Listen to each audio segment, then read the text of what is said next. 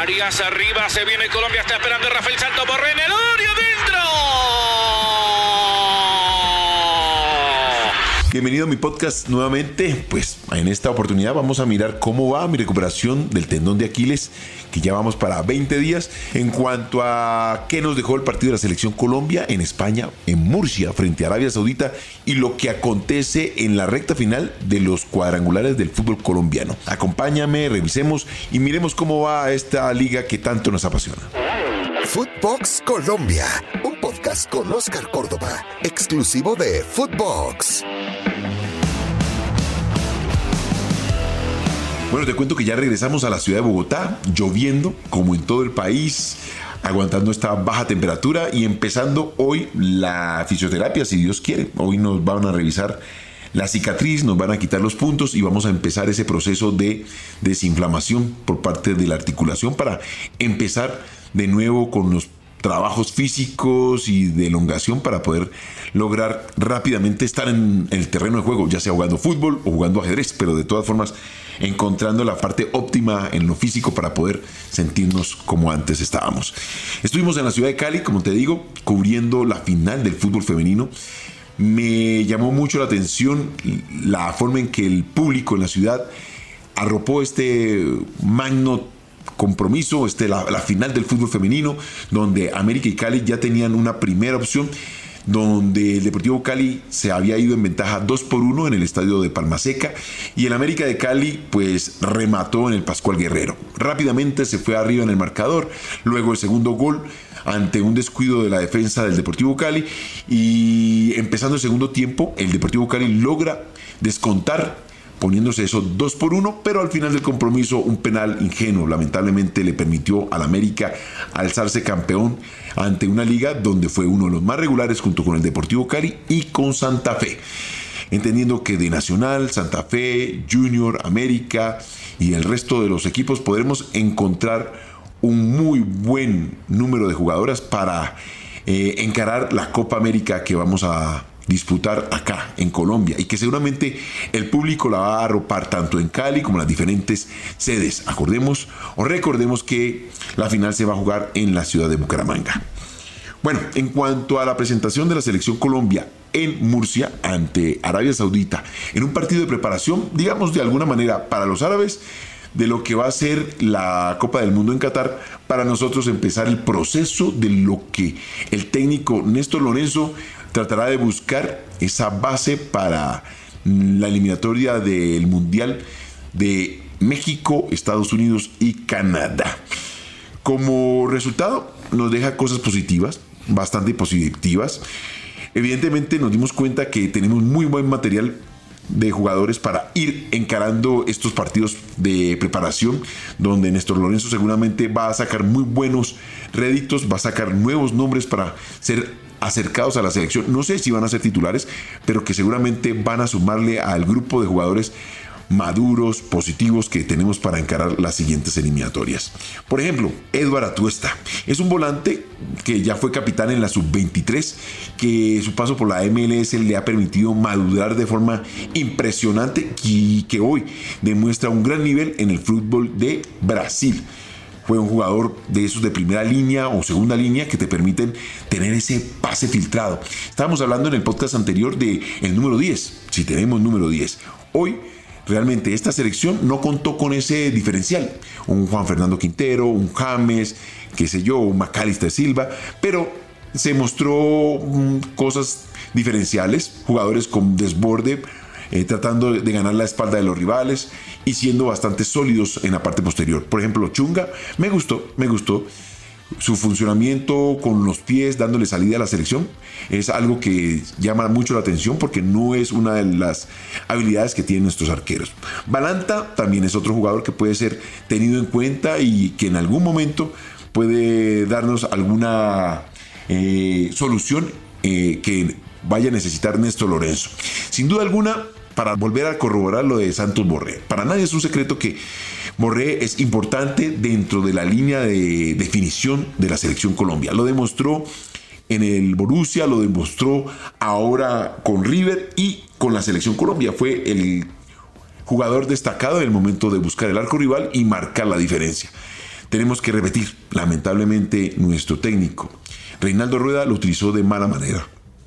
Sabemos que es un jugador bastante aplicado y que le permite jugar de forma distinta al resto, cumplir con algunas tareas tácticas que el técnico le puede designar y que lamentablemente en la eliminatoria se dedicó más a esas tareas que a lo que verdaderamente nos sabe representar ahí dentro del área, en medio de los dos centrales y marcar la diferencia en el último cuarto, dentro del área donde es verdaderamente peligroso.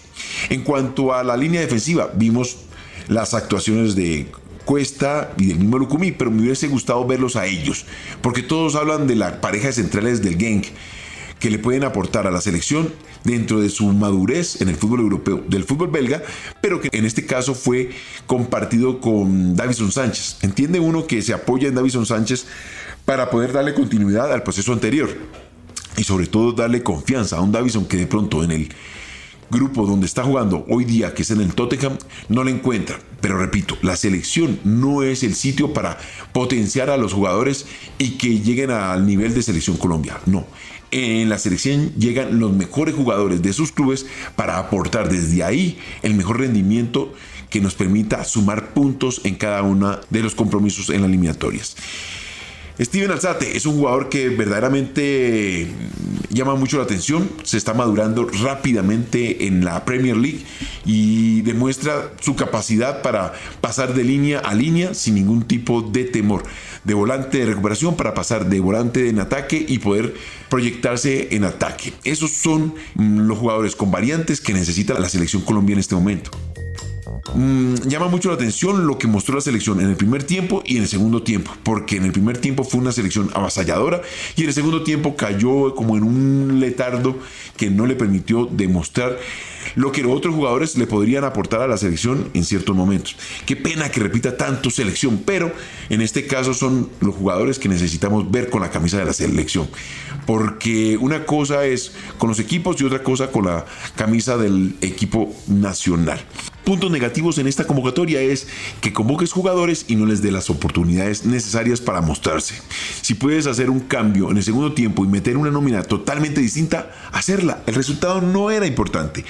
Lo más importante era ver el funcionamiento de cada uno de los convocados para ver qué le podía aportar a la selección Colombia te digo, me queda la duda de quién es diferencial, de ese jugador que de pronto en cierto momento se tome la vocería, meta ese pase entre líneas, vaya, cabecee o salga jugando desde atrás. Aquí es donde se ven los verdaderos jugadores que le permitirían a la selección un recambio rápido, sin ningún tipo de escala y que sume de forma contundente en el momento de ser convocado. En cuanto al torneo colombiano, te explico, me parece que Millonarios perdió una muy bonita oportunidad, más allá de que perdió en el último minuto, en el minuto de descuento contra este Junior de Barranquilla. Pero la oportunidad estaba contra Nacional, donde lo tenía muerto. Ya lo tenía dos por uno, dos veces arriba en el marcador y se dejó empatar. Lo de Junior, lo de Barranquilla, me parece que es normal. Millonarios ganó su primer partido ante Bucaramanga, empató ante Nacional en la ciudad de Medellín y perdió contra Junior. Ahora el punto invisible desaparece. Le diste la oportunidad a un Nacional a que reviviera y este tipo de equipos con nóminas tan contundentes no les puede dar la segunda oportunidad. Hoy Millonarios tiene varios jugadores en el departamento médico y no sé si logrará recuperarlos totalmente para la recta final de los tres partidos que faltan de los cuadrangulares. Nacional, le diste vida y ahí está de primero. Tiene la oportunidad de jugar contra este Bucaramanga bastante golpeado después de la goleada y luego rematar a Millonarios en Bogotá. Son partidos de vuelta para luego rematar a Junior, equipo al cual le sacó un empate en la ciudad de Barranquilla y poder lograr la clasificación. Yo, sinceramente, estaba muy preocupado con la performance que tenía Atlético Nacional, pero a estos equipos no les puedes dar la segunda oportunidad. Si le tiras el salvavidas, te mata. Junior recuperó sigue demostrando que es un equipo de dos tiempos, pero que al final del ejercicio tiene muchas falencias en su sistema defensivo.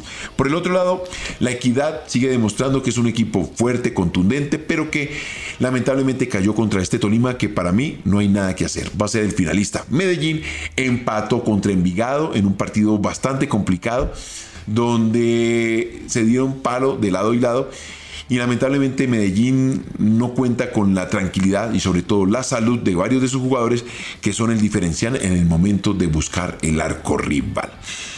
Esto es lo que nos arroja la Liga Betplay, donde los equipos ya encaran la última parte del torneo con las mejores armas. Y creo que Nacional, por lo que alcancé a ver, va a rematar muy bien. Él me da culpa porque no lo daba como favorito. Más bien pensé que Millonarios iba a mantener ese ritmo que venían mostrando durante el torneo doméstico por la clasificación, pero cuando arranca los cuadrangulares se está cayendo. No tenía ropa en el placar, como quien dice, no tenía recambio y eso le está costando. Estaremos viendo qué pasa en las próximas fechas en el torneo, en la recta final, y aquí vamos a estar debatiendo, revisando y contándote qué va pasando con todos estos elementos que hoy nos tienen muy en vilo y muy atentos para lo que se viene en las últimas fechas. Como sabes, me puedes encontrar en Footbox Colombia en todas las plataformas, pero exclusivo de Footbox. Esto fue Footbox Colombia con Oscar Córdoba, un podcast exclusivo de Footbox.